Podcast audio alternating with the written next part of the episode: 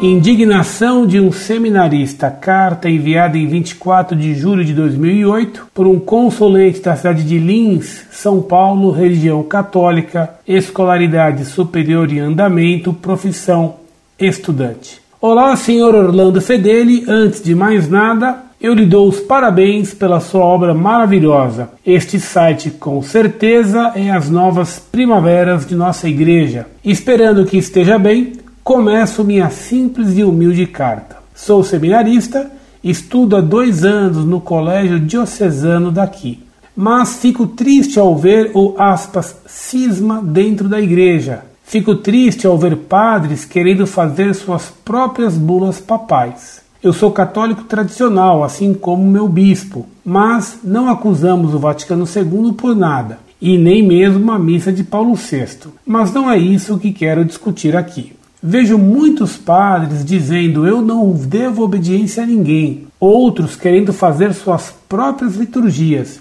Vi um padre que distribuiu pão sírio e suco de uva aos fiéis da igreja, dizendo que a Eucaristia naquela igreja já não existiria mais. O sacrário foi violado, as imagens da igreja retiradas do lugar, as únicas imagens que restam é o crucifixo e a de Nossa Senhora das Dores. Hoje em dia, nesta igreja, nada se parece católico, mas mais protestante. E agora lhe pergunto: um padre pode fazer isso? Dizer que o Papa não é nada, dizer que Maria não foi virgem, dizer que santos não fazem nada e dizer em um sermão que a Igreja Católica é sim a grande Babilônia, dizer que dentro da igreja o povo deve ser livre, dizer que o celibato é mentiroso, dizer que só deixa as duas imagens dentro da igreja porque afinal a idolatria faz parte da igreja. Dizer que o católico adora sim imagens, que os fiéis da sua igreja nunca mais cometerão